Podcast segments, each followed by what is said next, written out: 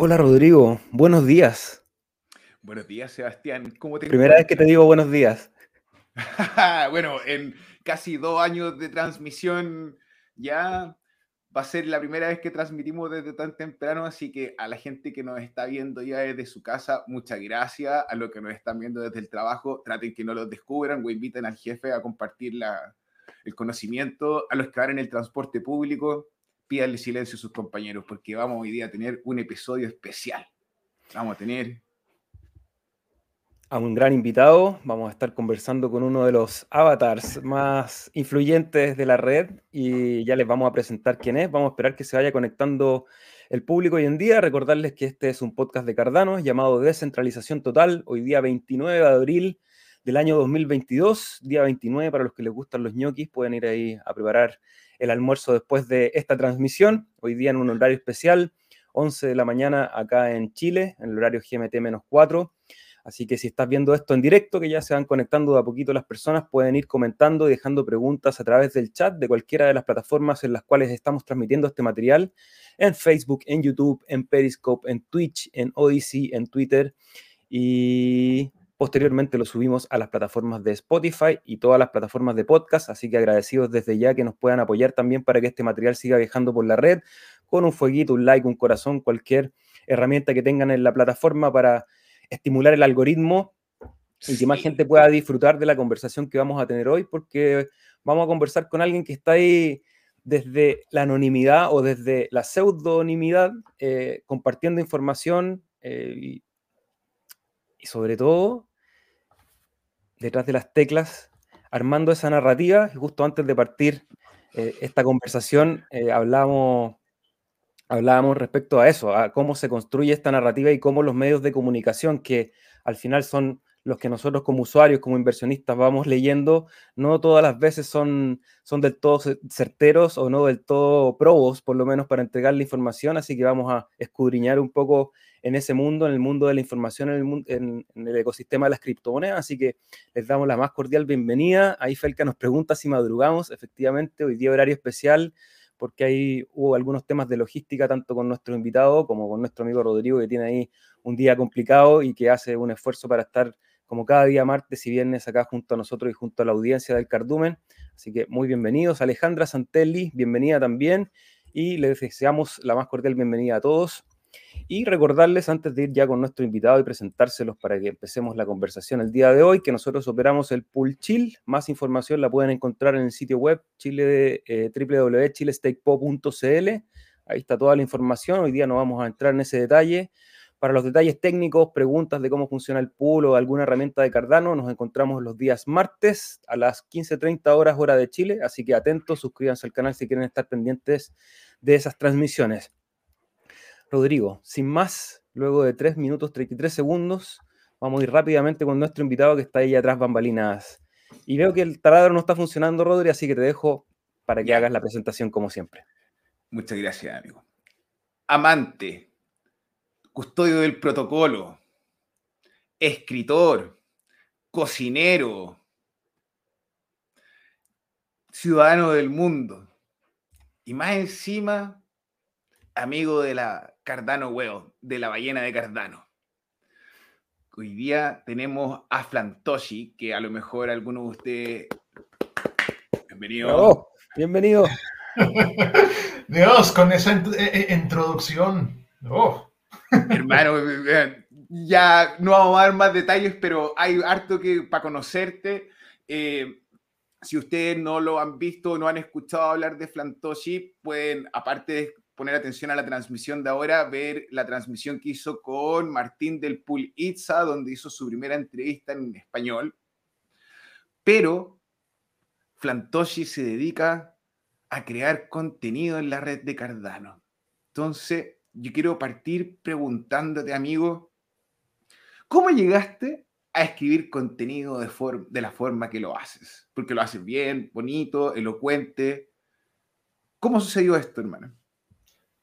Pues la cosa es que siempre he querido ser escritor desde pequeño, o sea, escribía artículos, escribía novelas a medias, o sea, siempre he tenido algo que estoy escribiendo, ¿no? O sea, creo que eso empezó por mi abuelo que me solía sentar eh, por, la tarde el sábado y me contaba historias de la mitología y que nada más.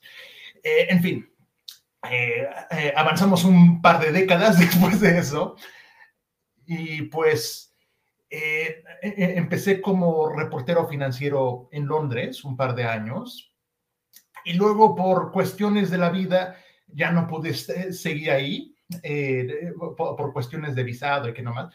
Entonces eh, decidí volverme independiente y entonces empecé a hacer, eh, a, través de las conexiones que, que había tenido, empecé a hacer ghostwriting tipo de CEO.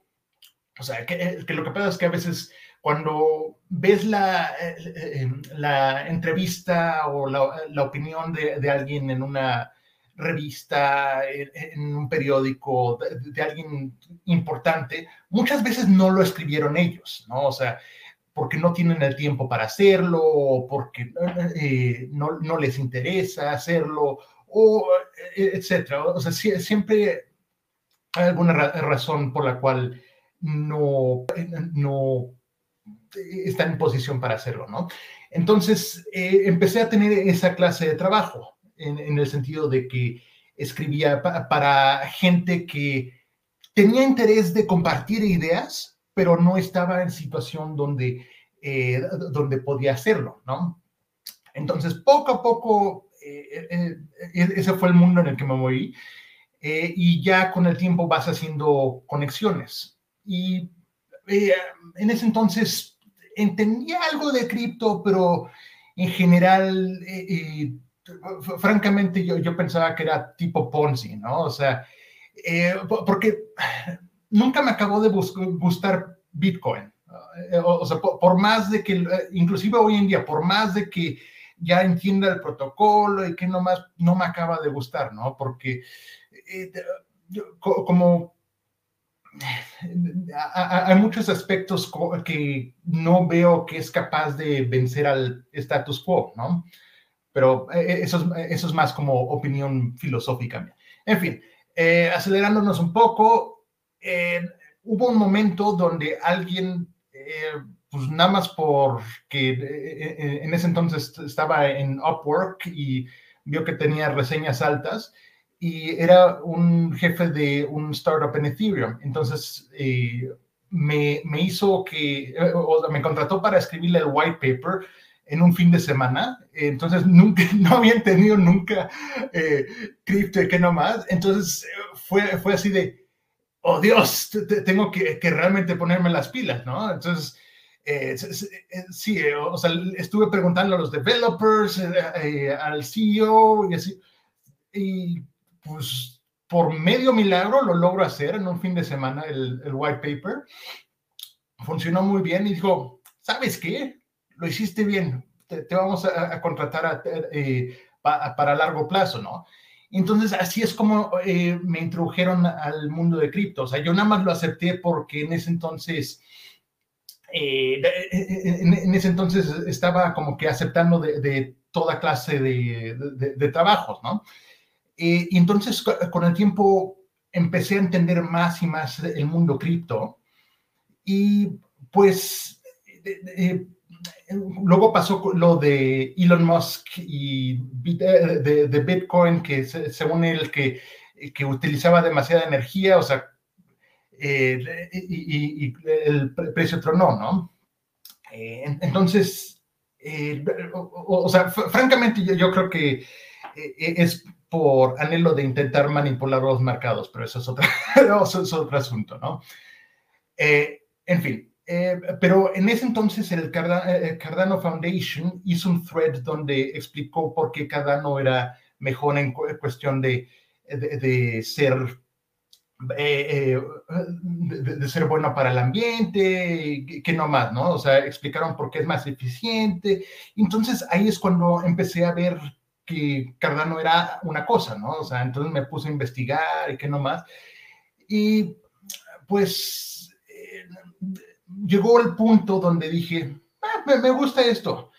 Y un amigo que tengo, le, también lo introduje a Cardano y me dijo, ah, mira, e, este pool está buscando a alguien. y, para escribir material, contenido para ellos. Entonces,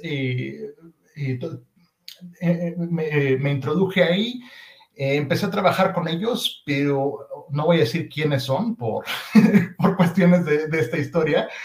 Eh, francamente creo que es porque querían que bajara mis precios o yo qué sé, pero empezaron a insultarme, ¿no? O sea, literal empezaron a insultar todo lo que estaba escribiendo, decían que era una porquería, que qué nomás. No mames. ¿Mm?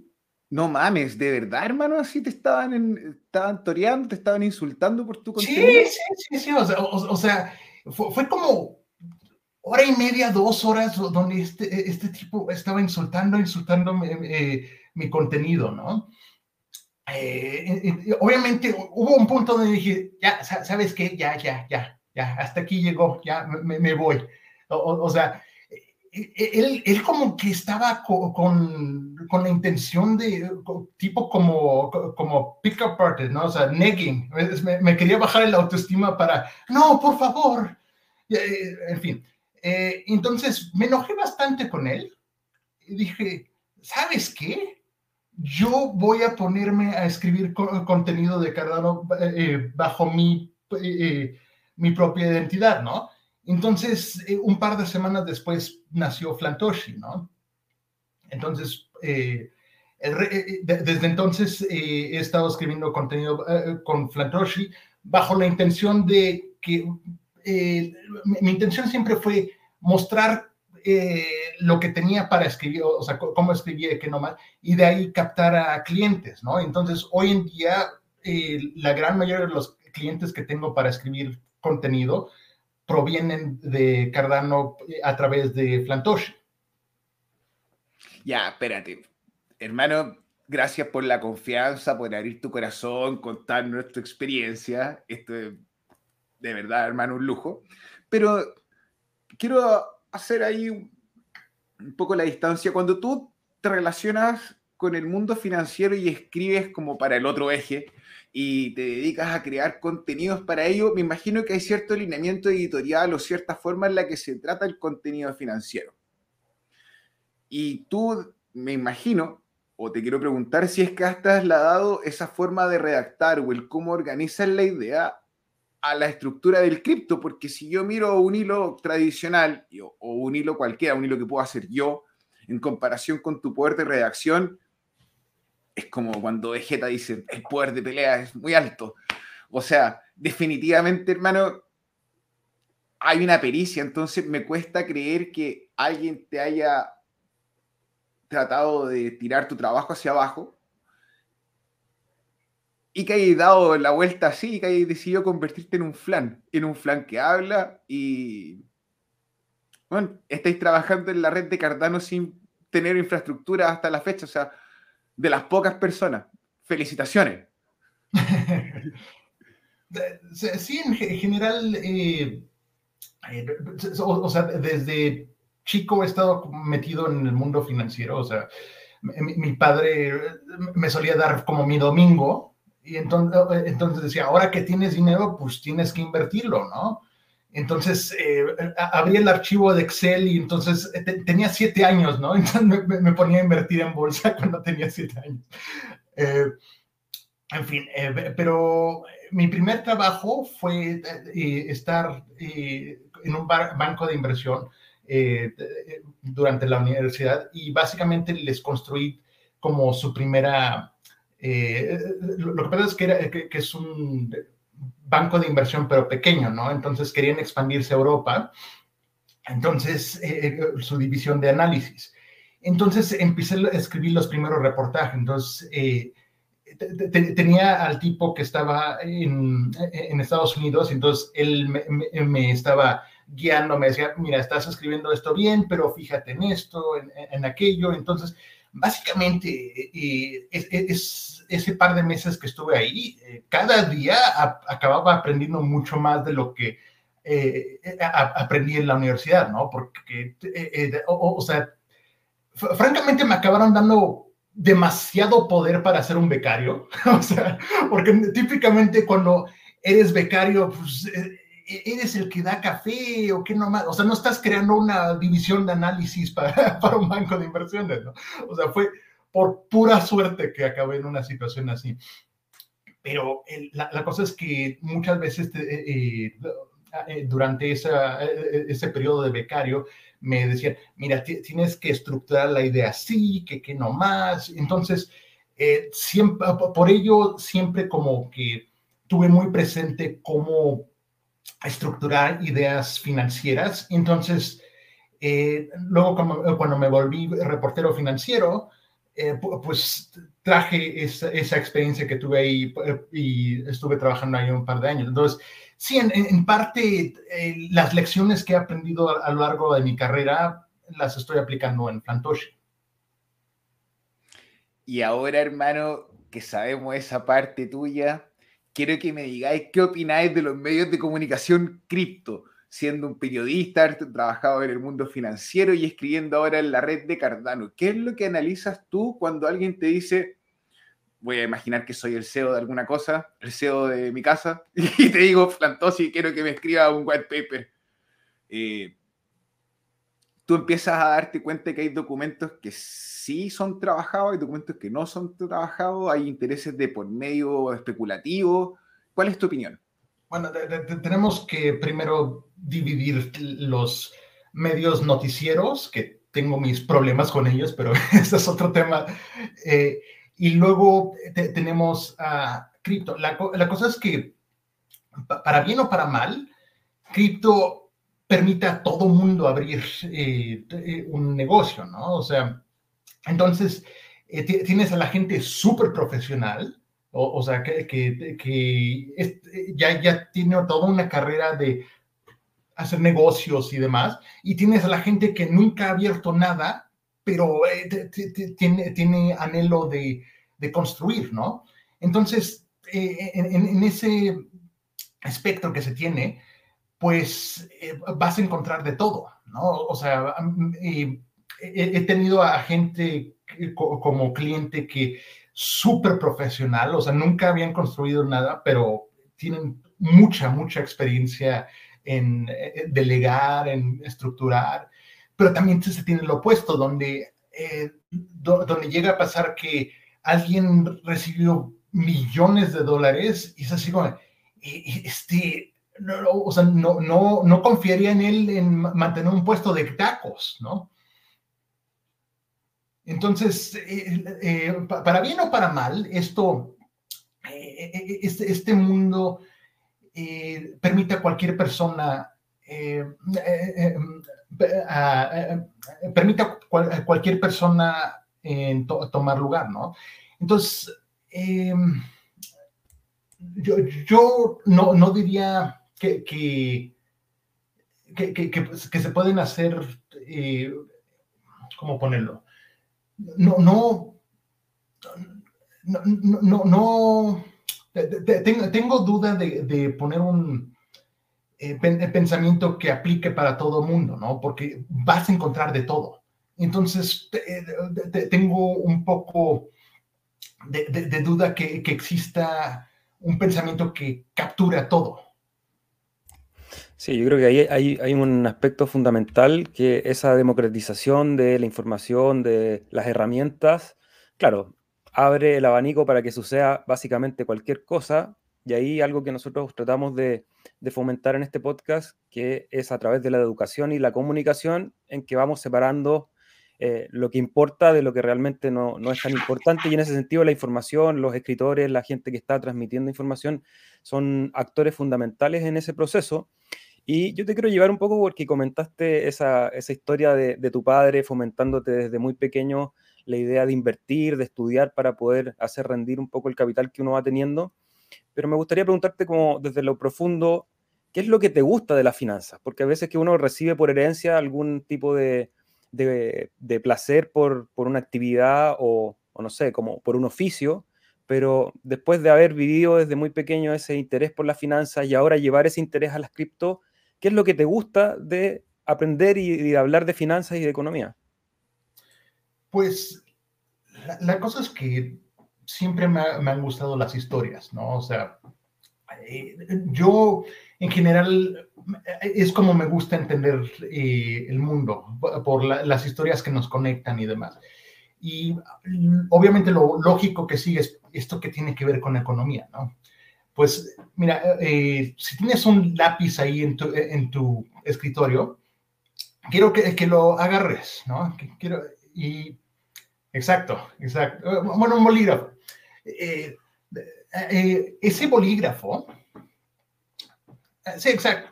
El, metal con el que está hecho quizá salió de, o sea, es cobre de Perú, ¿no? Y es, es de, de, de, una mina en Perú y la tinta salió, no sé de qué se te hecho la tinta de un bolígrafo. Digamos, es mucho más sencillo este ejemplo con un lápiz. en fin, la tinta, digamos que, es un eh, producto orgánico que, sale de, de, Sudáfrica, ¿no? Entonces, en algún punto, estos dos materiales de completamente distintos lugares eh, se pusieron juntos y crearon eh, ese bolígrafo, ¿no? Entonces, o, sea, para, para fines prácticos hay miles de personas que fueron involucrados eh, eh, para la creación de ese un polígrafo. O sea, cuando, cuando estás hablando de que subió el precio, de bajó el precio, se tomaron los mercados, subieron los mercados, estás hablando de personas, de historias, de miles, de, millones de, personas. Eh, y por lo tanto, estás hablando sobre la sociedad, la historia, la geografía, estás hablando sobre todo. O sea, por eso me interesa la economía, porque al hablar de las finanzas, eh, de lo que estás hablando es pues, de la humanidad.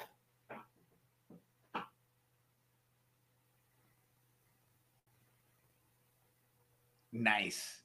Seba está inmuteado. Sí, estaba dando el dato, el dato que faltaba, que la tinta está fabricada a partir de resinas fenólicas y poliestireno, por si acaso. Sí, esa no te la...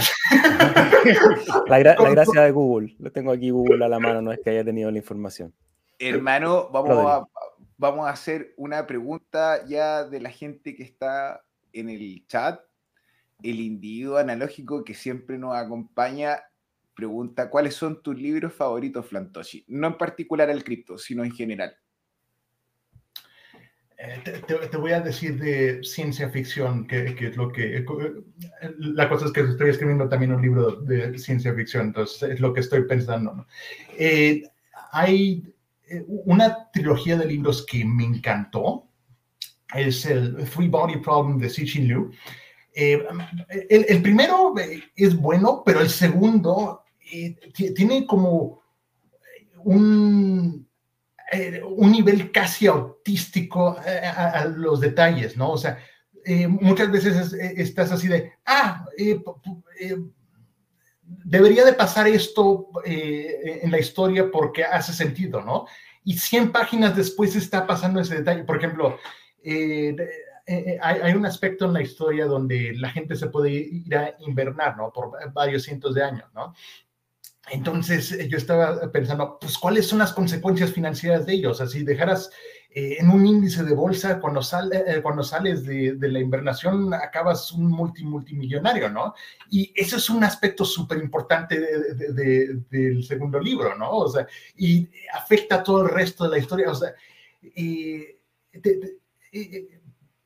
es súper interesante cómo estructuró todo para que el mundo se sienta supervivido, o, sea, tanto las culturas alienígenas que tienen el libro como eh, la, cultura misma eh, que, está ahí, eh, todo muy realista. Lo que le falla un poco son los personajes, ¿no? O sea, es, como un, un error que, tiene la ciencia ficción, ¿no? O sea, la, gente se enfoca demasiado en, la, la, ciencia, en, en en, cómo funciona eh, una tecnología, lo que sea, pero se les olvida el aspecto humano.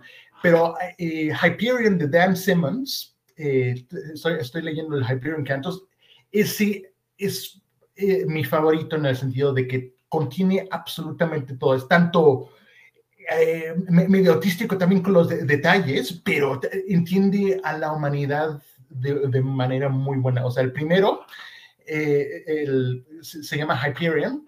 Y Hyperion está basado en el Canterbury, Canterbury Tales, que es básicamente siete personas que no tienen nada que ver unos con los otros, se eh, dicen por qué están en, en, el lugar donde están en la vida, ¿no?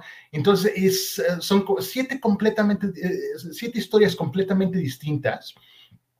Y, ah, tienes historias de, detectives, tienes otras historias donde hay mucho drama, pero todo en este mundo de ciencia ficción y acabas así de, wow, no sé cómo puede ir a tal detalle y aún poder como entender la humanidad, ¿no? O sea, es, eh, eh, eh, ah, no, no he acabado todo el Hyperion Cantos, estoy en el tercero de como cinco o seis o algo así, pero si sigue así, va a ser mi, mi serie favorita tu saga favorita. Oye, y ahí comentabas de la importancia de los personajes en el relato, en este caso específico de la ciencia ficción, pero me gustaría ir hacia, hacia tu propio personaje, porque uno se mete a tu perfil de Twitter, y aprovecho de, comentar ahí para la audiencia, los que quieran ir a seguir a Flantoshi, arroba Flantoshi, pero te autodescribes como el escritor fantasma de la red fantasma. Y primero que nos explicaras cuál es este concepto del escritor fantasma, porque va más allá simplemente de del, nombre. Y segundo, en la identidad que tú creas. Eh, ¿Qué hay de eso? Eh, ¿Por qué, ¿Por qué, asumir una identidad seudónima, por ejemplo, y no actuar desde tu personalidad?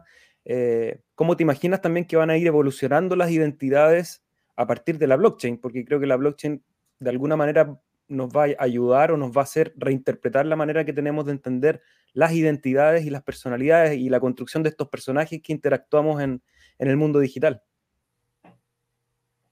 Pues, ¿por qué escritor fantasma? Pues eh, tiene una respuesta bastante mundana en el sentido, o sea, simplemente, si, eres escritor, ganas más dinero si no pones tu nombre eh, en, la, escritura. Porque la cosa es que si el, el, jefe de compañía puede decir, es mío, y tú no puedes decirle nada, eh, obviamente te va a pagar más por, el, mismo artículo, ¿no? Entonces, eh, de ahí eh, es la razón principal por la cual me volví más ghostwriter que content writer, simplemente por el hecho de que de, esa manera, si estás intentando vivir de la escritura que llega a ser difícil, pues es, la manera más sencilla. O sea, la gente siempre necesita material de escritura, de, lectura, pero muchas veces no, o sea, el, autor mismo eh, acaba quedando como extra, ¿no? O sea, no, no quieren al autor. Entonces, esa es la cosa. A menos de que ya tengas nombre por tu cuenta, o sea, que haz de cuenta que digan, ah, Flantoshi, ah, claro, ese lo respeto. A menos que estés a ese nivel, a menos que estés a un nivel donde la gente te busca por ser la persona que eres, tu nombre, eh, o sea, incluir tu nombre baja el precio que, que, puedes eh, cobrar eh, para lo que escribes, ¿no? Entonces, e, esa es la manera, esa es la razón bastante sencilla por la cual me volví más ghostwriter que content writer, ¿no? En cuanto a por qué Flantoshi, pues la cosa es que tengo otra cuenta de Twitter que eh, esa no tiene nada que ver con cripto, pero la cosa es que me gusta mucho el juego de palabras. No voy a decir cuál es mi cuenta, cuál es la otra cuenta. Eh, pero ya la estaba buscando ya. Exacto, exacto. Es un juego de palabras con, eh, con la otra, ¿no? Entonces, eh, fue un chiste que le hice a un amigo, ah, me voy a llamar Flantoshi por Satoshi Nakamoto y mi otra cuenta, ¿no? Y entonces dije, pues, ¿por qué? Entonces, de ahí nació Flantoshi, ¿no? En cuanto a por qué la pseudonimidad, pues, para ser sincero, o, sea, en un principio no, no, tengo problemas de como, decir quién soy y demás. La, cosa es que eh, a, veces sucede de que eh, dices un chiste en internet o, por ejemplo, si, si, digo algo en contra de Solana o Bitcoin o Ethereum, a veces, o sea, la gran mayoría de la gente es racional, pero hay gente que está medio loquilla, ¿no? Entonces, eh, como, es, como he uh, construido cosas en, eh, bajo mi nombre real que realmente me importan, o sea, que obviamente están al público abiertas, como, eh, me da nervios de que alguien, nada más porque, se, porque le caigo mal, me vaya a atacar las cosas que me costaron varios años en construir, ¿no? Entonces, ese es el punto, el punto principal ya en un momento, si, si, llegara a ser del tamaño de Ada Whale o algo así, ahí ya, no, ya me vale madres, ¿no? llegas a un punto donde eres tan grande que eh, por más que los locos te quieran fregar la vida, pues no pueden, simplemente porque, haz de cuenta, si Ada Whale tuviera un libro, eh, ya sus propios lectores eh, eh, eh, o, sea, crearían una barrera de defensa, o sea, a menos que llegues a los miles y miles de personas para atacar su material, no podrías hacerle daño real, ¿no? Entonces, e, ese es más el punto, es estar como en el, como no tengo el tamaño para poder poder defenderme de alguien que realmente quiera fregarme, entonces, por el momento, prefiero eh, tener un poco de pseudonimidad, pero en, un principio, eh, hasta cuando si llega a los 10 mil, ah, ya, voy a empezar a considerar que ya no es tan necesario, francamente. Va, a quedar registrado ese comentario, así que cuando llegue a los 10.000 seguidores vamos a ir a buscar la identidad de Flantochi para mostrársela al público. Quedó registrado en este podcast. Rodrigo, Rodrigo quería hacer una pregunta o sea, yo en realidad, Flantosi, te quería ofrecer protección, hermano. El cardumen está en todos lados. Un miembro más activo, delegue o no en el pool, hermano, usted es miembro del cardumen. Y el cardumen es como el club de la pelea. Está en todos lados, hermano. Y la regla número uno, que no hablamos del cardumen. Pero todos somos del cardumen. Eh, y te quería, bueno, alguien acá pregunta, súper interesada la Felca, que también nos acompaña siempre, y de forma, o sea, sin, yo, sé, hermano, que tú eres cuidadoso en la manera en la que te expresas. A la Felca le da curiosidad saber, por favor, eh, que profundizara en tus razones filosóficas para que no te termine de convencer el BTC. Razones filosóficas, o, sea, en un principio, a menos de que tengas eh, un, como ecosistema que vive a través de él, eh, no, no creo que funcione. O, sea, me convence Cardano porque puedes tener todo un sistema financiero dependiente de, ADA, ¿no? Eh, eh, no es, la cosa es que Bitcoin, literal en el white paper, dice a peer-to-peer cash system, algo así, ¿no? peer-to-peer currency, algo así. El punto es que siempre se, se intencionó como moneda para, para ir a comprar una coca, una, eh, eh, unas eh, papas o lo que sea, ¿no? Pero el punto es que para fines prácticos no funcionó. O, sea, los fees y que nomás subieron demasiado y entonces no, no funciona para hacer transferencia, ¿no? Y me puedes decir el Lightning Network y que nomás, pero eso es, eso es extra, ¿no? entonces, en fin, eh, francamente creo que Bitcoin es un buen prototipo, muy buen prototipo, pero eh, se ha vuelto algo obsoleto. Eh, es, porque la, cosa es que ahora la narrativa es, ah, es, es, un activo de reserva, ¿no? O sea, no, no tienes que no tienes que intercambiar valor con él, o sea, no, no compras un coche con él o no, no compras eh, tu, comida, tu almuerzo eh, a, través de él, sino eh, ahí es como tu, tu cuenta de, de, ahorros, ¿no? Entonces, pero eso no hace sentido. cuando tienes en mente de que eh, en un futuro va a depender de, de, los transaction fees, ¿no? O sea, de, las ganancias generadas por las transacciones. O sea, si estás eh, en, en, un principio, si estás transfiriendo todas eh, todos los, ¿cómo se llama? todas las transferencias a Lightning y eso te genera un par de céntimos y no estás generando fees a, a, la red principal a la red principal, entonces, eh, eh, entonces va a haber un punto donde simplemente no puede continuar el, el sistema. O sea, eh, ¿cómo poner? La cosa es que luego el, argumento que se, que se, me dice cuando digo esto es, ah, bueno, pero es que las bitcoins se van a seguir minando por los próximos 100 años o lo que sea, ¿no? Ya no me acuerdo el número exacto. Pero la cosa es que no se necesita, eh, no, es necesario que, eh, que, que, se deje de minar Bitcoin para que, empieces a tener problemas. Porque la cosa es que, por ejemplo, digamos que yo estoy minando Bitcoin, ¿no?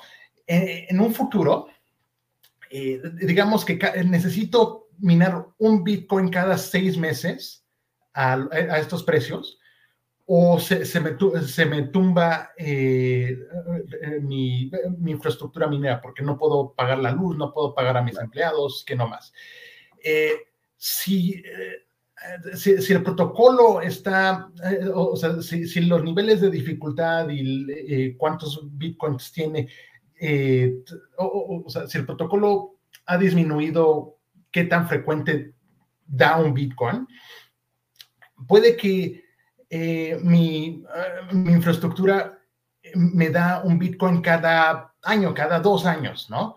Pero yo tengo recursos suficientes para sobrevivir seis. Entonces, ¿cómo, eh, ¿cómo le hago puente entre seis a dos años, ¿no? Entonces, tengo que irme a deuda y no es garantía de que consiga el Bitcoin en los próximos dos años. En fin, entonces, eh, llegas a un punto donde simplemente los mineros van a, empezar a perder dinero.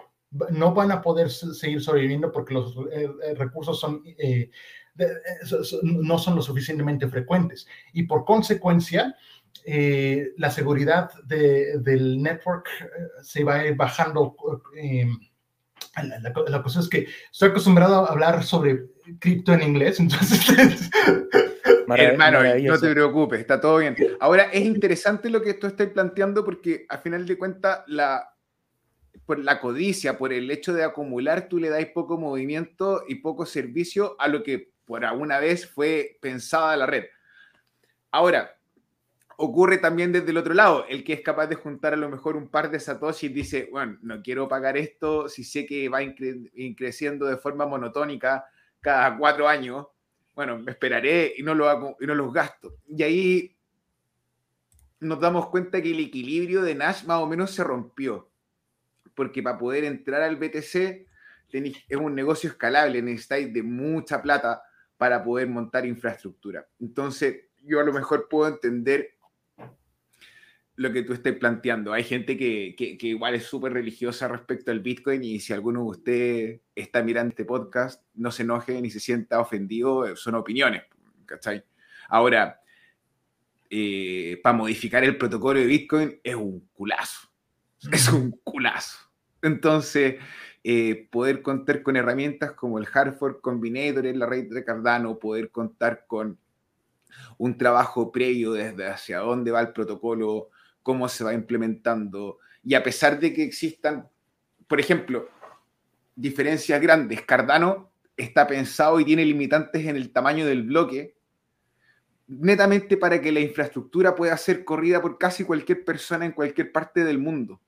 Nosotros obviamente podríamos tener bloques más grandes y podríamos tener mayor poder de cómputo, pero eso nos afecta en el vector de la descentralización, que es una de las barreras del trilema. Entonces, lo que tú estabas mencionando, Flantoshi, de que va a poder existir todo un ecosistema sobre la red eh, de Cardano, sobre esta red como este sistema operativo, cripto, es súper interesante. Hay, eh, si uno, bueno, empieza a mirar ya las soluciones que están de redes paralelas, eh, de soluciones de segunda capa, lo que vimos con Ora, Orbits, eh, World Mobile, que World Mobile, por ejemplo, estaba utilizando el protocolo y aún ahí con los Earth Nodes estábamos conversando, no es un sidechain, pero sí es altamente compatible.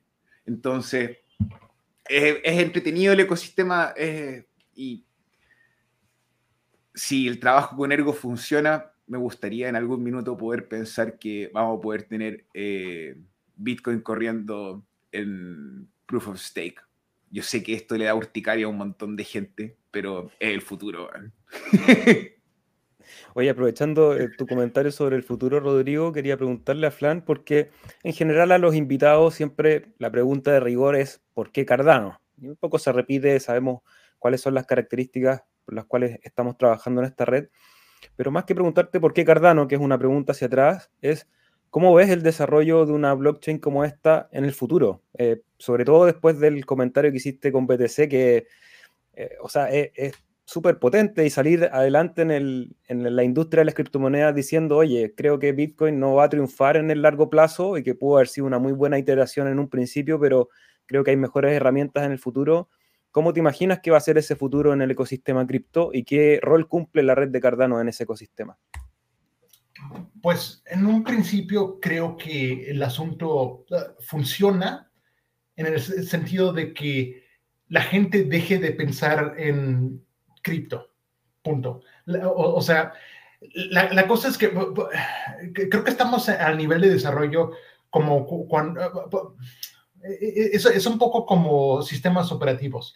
O sea, hoy en día eh, pueden pasar quién sabe eh, cuántos días o semanas antes de que venga, vea mi escritorio, ¿no? O sea, porque todo lo que hago lo hago en el browser, ¿no? O sea, a final de cuentas, lo que hago, eh, o sea, mi sistema operativo acaba valiendo madres porque todo lo hago en el browser. Eh, entonces, eh, eh, esos argumentos de, ah, es que yo tengo Mac, yo tengo PC, o, sea, no, no, acabaron importando. De igual manera, está, está sucediendo con los videojuegos, o sea, que las diferentes consolas, aparte de, los juegos que tienen exclusivos, que es nada más por monopolio, pero aparte de eso, o sea, ya no importa tanto, a menos que, que, sea Nintendo que se dediquen a hacer sus, sus cositas ahí en la esquina, pero si, eres eh, PlayStation, si, si, eres, eh, eh, si, eres Xbox, básicamente son intercambiables, ¿no? O sea, al final de cuentas no acaba importando tanto lo que estés usando. En fin, ahora aplicado a Cardano y qué nomás, creo que vamos a llegar a un punto donde la gente esté utilizando cripto, o sea, de día a día, pero no sabe. Es como Amazon Web Services. Eh, tienen como, como 17% o algo así del Internet. Y la gran mayoría de la gente no sabe que, eh, que están bajo, están usando una página que utiliza Amazon Web Services. O inclusive podemos ir más aún, o sea, eh, algo como 80% de las páginas utilizan WordPress la gran mayoría de la gente no sabe qué es un WordPress, ¿no? Entonces, de igual manera, creo que eh, vamos a llegar a un punto en el desarrollo de criptomonedas donde eh, acaba, eh, acaba importando menos en qué, en, qué blockchain estés. Ahora, yo creo que Cardano va a tener un rol importante en ese futuro por el hecho de que, de que es muy flexible. O sea, yo creo que de las opciones principales que se tienen en este momento, eh, todas, las, eh, eh, todas las blockchains que, que están centralizadas, no le veo mucho futuro, porque a finales de cuenta acaban siendo como un archivo de, de, Excel, Eso es, un servidor centralizado, o sea, esa tecnología ya, ya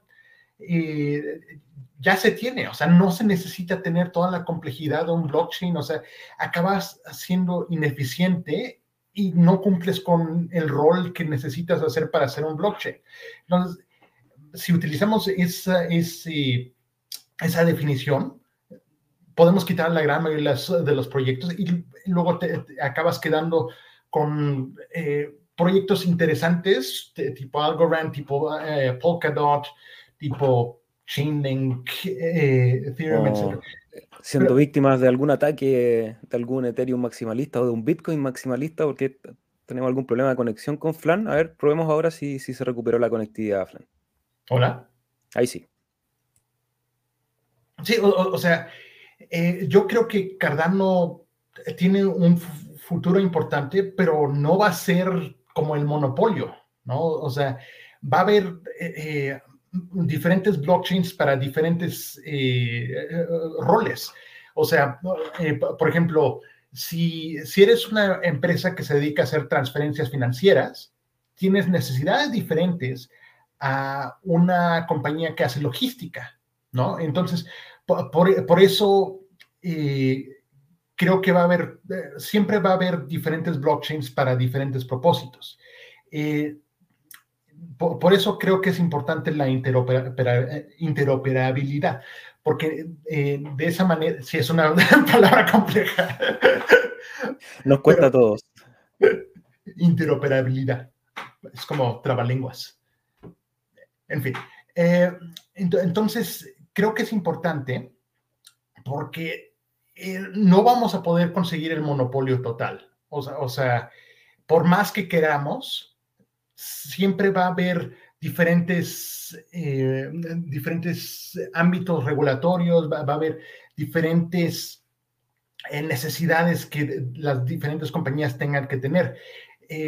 Cardano me gusta porque es generalista, tiene habilidades de, que puede, de que pueden hacer a todo mundo feliz, pero no es la solución perfecta para absolutamente todos los propósitos. Entonces, creo que lo que va a, pasar mucho es de que en Cardano como que se haga la última, eh, el último movimiento, ¿no? Tipo, como funcionan las Hydra Heads, en el sentido de que haces las computaciones eh, eh, ahí en, en, el Hydra Head y luego pongas el resultado al final eh, eh, sobre el, blockchain de Cardano, ¿no? Entonces, de, igual manera, creo que eh, vas a tener tipo blockchains tipo Arweave, que así se pronuncia, que, que, básicamente se dedican a mantener memoria, ¿no? O sea, que puedes poner NFTs y cosas, o sea, se dedican solamente a, a hacer backup. Entonces, de, igual manera, eh, creo que luego vamos a poder plasmar eh, los resultados de esas diferentes blockchains en Cardano, pero sin necesidad de completamente eliminarlas. Mm, se está inmutado. Está inmutado. Eh, ahí sí le, le real clic. Hoy interesantísima la conversación, aprendiendo mucho y quería pasarme rápidamente antes de ir ya con las últimas preguntas. Llevamos casi 40 minutos conversando con nuestro amigo Flantoshi, pero quería pasar rápidamente a saludar a José Lucas, que desde temprano nos dejaba ahí un comentario. Rodolfo Díez, siempre presente, individuo analógico, que ya estuvo participando ahí con algunas preguntas. Jesús Molina, Felca también muy interesada en esta conversación. Hay un par de preguntas más que vamos a ir transmitiendo también a nuestro invitado del día de hoy. Mundo relajante, saludos, buen día. Vamos a relajarnos un poquito. Ah, una, una estirada hoy día en este nuevo horario. Déjennos comentarios si están viendo este material en diferido. Recuerden que también pueden usar ahí el casillero de comentarios para estar conectados. Respondemos todas las preguntas y, y observaciones que nos van dejando a través de ese chat. Kevin Chacón, muchachos, muy buena información en este, pod, en este podcast. Saludos desde Pompano Beach, un gran saludo. El canal de los tartamugos nos dice Shaman de la WIT. Aquí estamos dando cara, dando voz. Bueno, nosotros dando cara, Flan dando voz eh, en este ecosistema que se va construyendo. Felka nos deja un comentario y, comentario y dice, por lo menos para mí es lo más revolucionario. Más que tratar de vencer el status quo, se presenta como una alternativa este mundo de las criptomonedas. Saludos a nuestro amigo de Bitcoin para todos. Al Diego, un abrazo al, Diego, creador de Ratstao. Oye, vamos con otra pregunta porque la Felka nos pregunta, ¿por qué Flantochi? ¿Es una mezcla entre tu poste favorito y Satoshi? Eh, no, como ya había mencionado, el el eh, Satoshi Nakamoto, eh, de ahí sale el. Ah, espérame. Lo, que pasa es que había puesto el podcast del otro lado. En fin, eh, Satoshi es obviamente eh, Satoshi Nakamoto y la parte de Flan es porque hace alusión a una cuenta que tengo de Twitter que eh, es como que mi cuenta personal, pero es, es como un juego de palabras con, con eso. Excelente. Saludos a Mabel Palma desde Nueva York, también nos deja ahí su comentario. Víctor 135, ¿qué horario más raro? Sí, tuvimos que cambiar ahí, así que hay que estar atentos, ponerle suscribir, pónganle la campanita para que les avise cuando tengamos transmisiones fuera de horario. Jorge López, paso a saludar, más tarde los veo en diferido, ahí a todos los que ven en diferido también un gran saludo. Y ese y ese, por fin llegó a tiempo, saludos desde México. Mira, ahí hay una especulación. Creo que Flantoshi es David Páramo. Vamos a dejarlo ahí. Es solamente un comentario para los que quieran hacer su investigación. El Pizza Day sigue vigente, nos comenta Javier N. Nadie quiere usar Bitcoin para pagar sabiendo que el futuro, eh, sabiendo que en el futuro su valor se puede multiplicar con 30. Estoy disfrutando la escucha, nos dice Andrés León. Un gran saludo a nuestro amigo Andrés. Tengo pensamientos muy parecidos a este delicioso flan, pero muchas veces no me atrevo a expresarlo. Sí, es, difícil de repente ponerse en una posición que, no es la más popular o que no es la más común, sobre todo respecto a Bitcoin, que sigue siendo el papi de, las criptomonedas y, que aparte que si uno ve los gráficos y, se enfoca solamente a los movimientos de precio y el movimiento de mercado, sigue siendo el que marca la tendencia. Así que vamos a ver. Juan Pérez dice, I see you, I see you. ¿Qué opinas de la polémica, nos pregunta Andrés León, de Proof of Work y Proof of Stake, Flan? Yo creo que hay lugar para los dos. O sea, en un principio siempre estaba así de, no, Proof of Work se va a morir, no, no hay futuro para él. Pero eh, con el tiempo he entendido que tiene su lugar. O sea, hay aplicaciones donde eh, es más sensato tener eh, Proof of Work o una mezcla de Proof of Work y Proof of Stake. Por ejemplo, si quieres hacer un sistema, no, no meritocrático, pero que, que, al menos no sea eh, plutocrático, que, que no, nada más la persona más rica siempre va a ganar. Una mezcla de proof of stake y proof of work hace sentido, ¿no? O sea, por ejemplo, también Charles ha mencionado que, eh, que puede haber un proof of merit, por ejemplo. Si hay gente que realmente respetas, pues puede que, que tengan, eh, que, que, tengan valor en, en poder eh, generar transacciones, en poder validarlas, ¿no? O sea, si realmente crees que hay, que hay gente que realmente valga la pena, o sea, que, que puedes confiar en ellos, entonces eh, les puedes dar ese, ese, ay, se me va la palabra. La, cosa es que como casi no hablo en español, Entonces, ¿sabes? sentido perfecto, así que excelente. Hermano, que sale En fin, en fin, pero acabando, el Proof of Work y Proof of Stake creo que tienen sus lugares. En general, eh, yo creo que Proof of Stake es más flexible, pero, eh, pero Proof of Work tiene su lugar. Y ese nos comenta también en, en el mismo en el mismo tono, dice, sin entrar en cuestiones filosóficas, creo que Bitcoin está muy sobrevalorado. En sí mismo no tiene un valor intrínseco, depende de que la gente esté dispuesta a pagar los miles de dólares que se piden. ¿Cómo se llamarían los esquemas sin valor intrínseco y que solo dependen de que más gente entre al juego? ¿Tienes algún comentario sobre eso, Fran? sí, o, sea, yo siempre he pensado que Bitcoin es medio Ponzi scheme. Y, eh, inclusive el Satoshi Nakamoto dijo algo por el estilo, o sea, que, eh, o sea, no utilizó las palabras Ponzi, pero sí dijo que, eh, que con el tiempo va, va, a haber más gente que se quiera meter simplemente por el hecho de que hay gente que ya lo tiene y está subiendo el precio, ¿no? Entonces, inclusive Satoshi Nakamoto estaba consciente del hecho de que había gente que, eh, o, sea, de, que tenía aspectos que, se parecían a un Ponzi. En, en general, eh, si, estamos comparando diferentes criptomonedas, francamente me gustaría mucho más un Monero a un Bitcoin, o sea, inclusive como moneda de día a día, o sea, yo nací y crecí en México, por ejemplo, y hoy, por ejemplo, me, mencionaron que una vecina que tengo, eh, o, sea, básicamente se metieron a su casa y le, robaron todo, ¿no? O sea, le amenazaron con un cuchillo y que no más, y ah, porque ellos sabían que ella guardaba dinero en su casa, ¿no?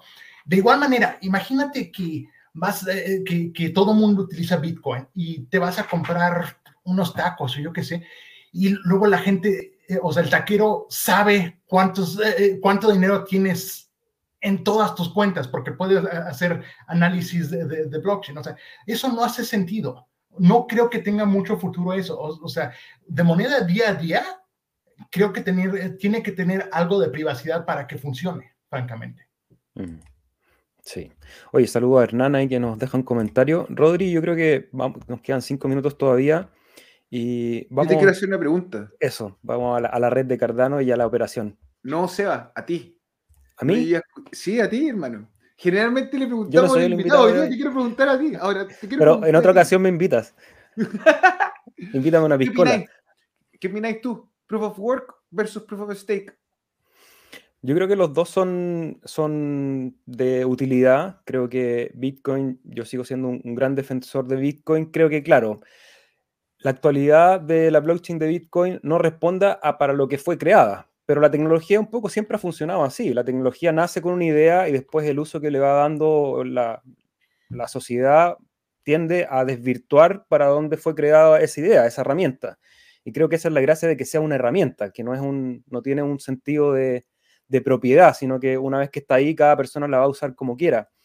Creo que por lo menos en, en todo el primer ciclo cripto, que no sé cuánto va a durar, eso sería especular demasiado, creo que Bitcoin sí va a ser el almacén de valor, porque creo que el, dinero en sí o, cómo almacenamos ese valor no tiene que ver tanto con la tecnología eh, propiamente tal, y en ese sentido comparto con Flantoshi, Bitcoin no es la mejor tecnología disponible al día de hoy, pero sí es un acuerdo, y ese acuerdo tiene que ver con características culturales, con, características que también tienen que ver con el orden de llegada. O sea, Bitcoin llegó primero, llegó a revolucionar la, manera en que nos enfrentamos al valor y, eso le va a dar un, soporte y lo vamos a seguir viendo yo creo que por un buen rato más.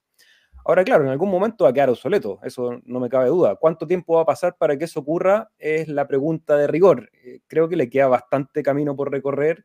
Me parece mucho más real pensar en un ecosistema en que la gente, tal como lo mencionaban anteriormente, va a usar criptomonedas sin tener idea que está, que está usando criptomonedas. Y en ese ecosistema creo que Bitcoin va a seguir siendo ese lugar donde yo me voy con el refugio. Y el otro día lo ponía en Twitter, o sea, respondía a un comentario de alguien que, decía que, que acumula, o si, si te gustaría que te pagaran en Bitcoin. Yo la verdad es que prefiero que me paguen en nada. Y de ese ADA yo guardo el 10% en Bitcoin como si fuese mi chanchito de ahorro, ¿ya? porque tiene esa característica para mi uso en este momento. O sea, yo no tendría Bitcoin para usar, por ejemplo. Yo de hecho no tengo mis llaves de Bitcoin. Tengo mi dirección pública, entonces cada cierto tiempo, pum, ahorro, lo dejo ahí y me olvido, porque siento que todavía el proof of work, eh, por el hecho de que es más difícil de, de, generar esa energía, a diferencia del proof of stake, que es más dinámico, es más flexible, eh, es más liviano, eh, probablemente no es donde yo guardaría mis ahorros para 20 años más, porque yo no sé qué va a pasar con nada en 20 años más. Sí podría ser una, una prospección con Bitcoin que es un poquito más, eh, menos riesgosa, digamos, en el estado actual de las cosas. Entonces yo creo que conviven, creo que van a seguir conviviendo. Ese sería mi, mi punto de vista, Rodri. Ya, voy a preguntarle a Flan y después te voy a repetir la misma pregunta a ti. Panamá, África, El Salvador, ¿qué te parece la evolución en la adopción? Ah, es como un tema otra vez controversial. O sea, no me acaba de gustar la idea de adoptar Bitcoin, francamente. O, sea, y no, es porque, ah, eh, es la competencia. No, no, no. O sea, también tendría mis problemas si, si adoptaran eh, ADA, ¿no? por, el hecho de que no es una, eh, eh, eh, no, es un activo estable por el momento, o sea, no ha llegado al a nivel de madurez, o sea, sube, baja, sube, baja. Imagínate, por ejemplo, haber puesto tu renta en, en Bitcoin, o sea, mientras estás en un bull market. Imagínate tener que pagar tres, cuatro veces más de renta a lo que habías primero acordado relativo al resto de las cosas que tienen valor, ¿no? O del otro lado, imagínate, eh, eh, imagínate que, te cobren impuestos en Bitcoin. este, estás subiendo a lo loco, o sea, te, podría tronar, ¿no? Entonces, francamente, eh, me interesa cripto como moneda para intercambio y qué no más, pero como stablecoin. Eh, por ejemplo, es lo que me gusta de Cardano, de que podrías teóricamente poner cualquier moneda que se te pegue la gana. O sea, puedes, eh, puedes construir tu stablecoin algorítmica y está basada sobre eh, el nivel de inflación o está basada sobre el valor del oro. Yo qué sé. El punto es que puedes construir un, un activo que tiene todos los beneficios de ser más estable, pero, eh, eh, pero aún un poquito más predecible. Puede que en 10, 20, 30 años, cuando ya haya conseguido madurez el ecosistema, o sea, toda la industria de cripto, tenga menos problemas con, con ello. Pero la cosa es que hoy en día, si te empiezas a endeudar en Bitcoin, o puedes tener mucha suerte y tener que pagarlo justo cuando otro no, o puedes estar completamente fregado, ¿no? Entonces, eh, eh, por, eso no me acaba de gustar la idea de vamos a brincar completamente sin, eh, sin problemas a eso, ¿no? o sea, inclusive cambiar de una moneda fiat a otra te puede causar problemas. Por ejemplo, cuando muchos países europeos se cambiaron al euro, se, puede decir que, sus economías, inclusive ahora, o sea, varias décadas después, no se han recuperado del todo, porque la, cosa es que, según me cuentan la gente, eh, de un día a otro, eh, en su moneda local, cambiaron los precios a euros, pero los precios se quedaron en el mismo número, ¿no? Entonces, eh, relativamente hablando, sus salarios bajaron, pero los precios que se quedaron igual, ¿no? Entonces, eh, en muchos aspectos la economía no se ha adaptado. O sea, muchos países de la Unión Europea no se han adaptado a la transferencia del euro. Y esto es décadas después. Ahora, eh, si estás hablando de, una transferencia de fiat a Bitcoin, eso va a tronar varios países, creo yo. Y una vez que truene, pues la gente va a ser eh, mucho más escéptica de de, cripto en general. Y, creo que nos va, a tomar varias décadas a que la gente lo vuelva a intentar. Interesante, hermano, tu postulado. Debo decir que eh, siempre nutritivos. Bueno, ahora que conversado por primera vez, antes te leía tus tweets. Así que, hermano, un gusto. Seba, quiero tu respuesta. ¿Cuál es la pregunta? ¿Me puede repetir la pregunta, profesor? Por supuesto. Panamá Sudáfrica, Salvador. Eh, creo que a mí me interesa más lo que ocurre con, lo que pasó en Panamá. Me parece que es lo, es lo más sensato, en el sentido de destrabar el uso de Bitcoin, las criptomonedas, para permitir que la revolución ocurra, porque es un poco inevitable. Es una cosa de tiempo nomás. O sea, va a depender de las políticas que adopten los países, cuánto más va a tardar en, que lo que decía Flan, O sea, si uno de los países trona, eh, nos vamos a demorar 10 años a retomar esa confianza. Ahora, por el contrario, si los movimientos que hacen estos países son exitosos, también va a ocurrir un FOMO que no creo que sea tan sano para la industria. Creo que las industrias se tienen que construir eh, paso a paso. Entonces, me parece más sensato lo que hace Panamá, que es un poco quitarle la, carga impositiva, eh, porque no son, una, no son una herramienta de inversión propiamente tal, y, y, eso va a permitir que la gente pueda usar las criptomonedas de manera más libre, entonces no va a depender de estar pagando impuestos o estar sacando cálculos todos los meses de abril para saber si va a usar o no va a usar la criptomoneda para tal o cual cosa. Ahora, creo que también la apuesta de otros países como El Salvador, como el, eh, ¿cuál fue la República Africana que, lo lanzó hace poco? Eh, no fue Congo, ¿no? Ya ni me acuerdo el, el, país que fue, perdón. Perdón por la falta del, de estudio. Pero creo que son apuestas más arriesgadas, creo que también tienen tienen trasfondos políticos que son están más velados. O sea, yo no sé cuáles son las verdaderas intenciones detrás de transformar a Bitcoin como una moneda de reserva, o sea, como una moneda de curso legal, perdón. Eh, creo que lo que nos cuentan es la mitad de la historia, la otra mitad de la historia está ocurriendo en bajo, digamos, las estructuras de poder.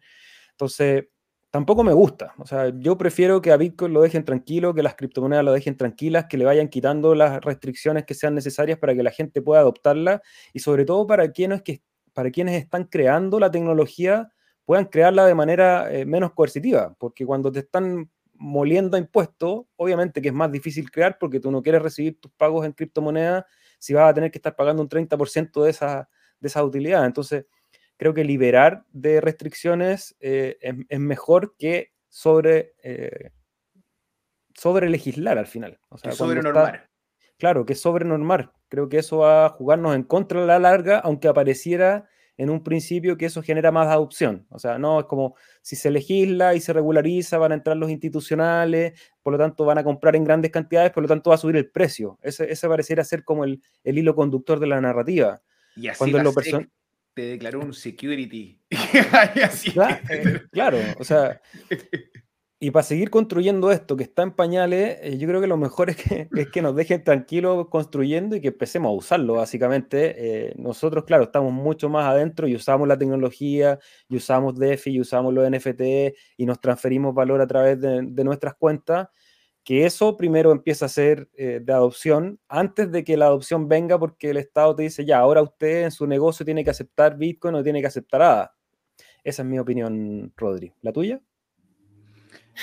Este es un proceso del cual no va a escapar. Eh, probablemente entre más normas existan o la prohibición, más atractivo sea, como fue con el alcohol, como ha sido con la guerra con las drogas. Eh, creo que el hecho de que sea guita, que sea plata, que, sea, que, que, no sea solamente paz, buena voluntad, queremos ser todos iguales en una sociedad como lo fueron los hippies, eh, da un espacio a una transformación de la civilización que no antes no habíamos logrado pensar porque no teníamos la autonomía sobre el dinero. Si tú pensáis la estrategia de la Segunda Guerra, como tú destrozáis Austria, creo que fue, o la primera, me voy a equivocar si Hitler eh, imprimió eh, dinero en Austria. Oh. Vayan a revisar el dato, pero, pero el trasfondo es lo importante. Y, y, devaluó la moneda. Entonces, al final de cuentas, como no, no, en la guerra del fiat, cualquier cambio o cualquier lado que se quisiese postular, eh, tenía que seguir trabajando queréis vivir en la granja ya, pero ¿cómo me pagáis el arriendo? ¿Cómo pagáis el combustible? Entonces, el hecho de poder haber utilizado una tecnología para englobar tu autonomía financiera es una cajita de Pandora. Rodrigo, Flan, ha sido una conversación muy entretenida. Daría, ya abrimos el tema, podríamos seguir aquí un par de horas, pero también en honor al tiempo y que sabemos que siempre es caso. Muy agradecido, Flan, por compartir con nosotros esta conversación y te dejamos el micrófono para que te despidas. Si quieres contarnos algo, invitar a la gente a seguir a tus canales, el micrófono es tuyo. No, por el momento no tengo nada que, vender, que regalarles. O... no, eh, en general, eh, sí, soy mucho más verboso, más más, eh, tengo más habilidad de escribir que de hablar, francamente. Pero en general, los invito a todos a seguir a Flantoshi si les gustó mi perspectiva. Y pues les deseo un buen día. Oye, antes de ir, y perdona que te quite más tiempo, pero dice Future Stake Pool Operator. ¿Qué significa eso? Antes que nos vayamos, faltó esa pregunta. pues quiero abrir mi pool, ¿no? En un momento. Excelente. Con eso nos vamos. Atentos al nuevo pool de Flantoshi para que vayan a apoyar ahí también con delegación.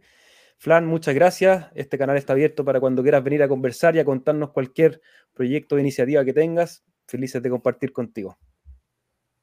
Gracias, un placer. Sí, hermano, gustazo. Eh, ya nos comeremos unos tacos, tomaremos caguamas y, o, el nopal. O, el nopal, y postre con flan. Eso. muy, buena la entrevista con Flantoshi, personaje dentro de la red, este seudónimo el escritor fantasma de la red fantasma, me encantó esa eh, autodescripción, así que muy agradecido a todos los que participaron en vivo hoy día en un horario especial, así que probablemente muchos de ustedes van a estar viendo esto en diferido. Agradecerles desde ya que nos dejen ahí un like, un fueguito, un corazón para que el material siga dejando por la red. Si quieren estar atentos a estas entrevistas y a los podcasts que hacemos días martes y viernes, pueden suscribirse al canal, poner la campanita. Y bueno, todas las redes sociales también están abiertas para que nos hagan preguntas sobre el pool, pool chill. Pueden ahí buscarnos en Facebook, en Twitter, en Odyssey. Voy a aprovechar de saludar, Rodri, que nunca le ponemos mucha atención a Ulises y a las cinco personas que nos están viendo en Odyssey, una plataforma también muy entretenida que Además, está bien interesante porque hicieron una actualización que yo creo que mucha gente la esperaba, que es la codificación en diferentes resoluciones, porque antes era muy pesado ver en, en Odyssey los live, para aquellos que no tienen una conexión muy rápida, eh, hoy día ya se puede eh, ver en una menor resolución, entonces más fluido para aquellos que nos ven en esa plataforma. Rodri, nos vemos el martes, ¿alguna idea más?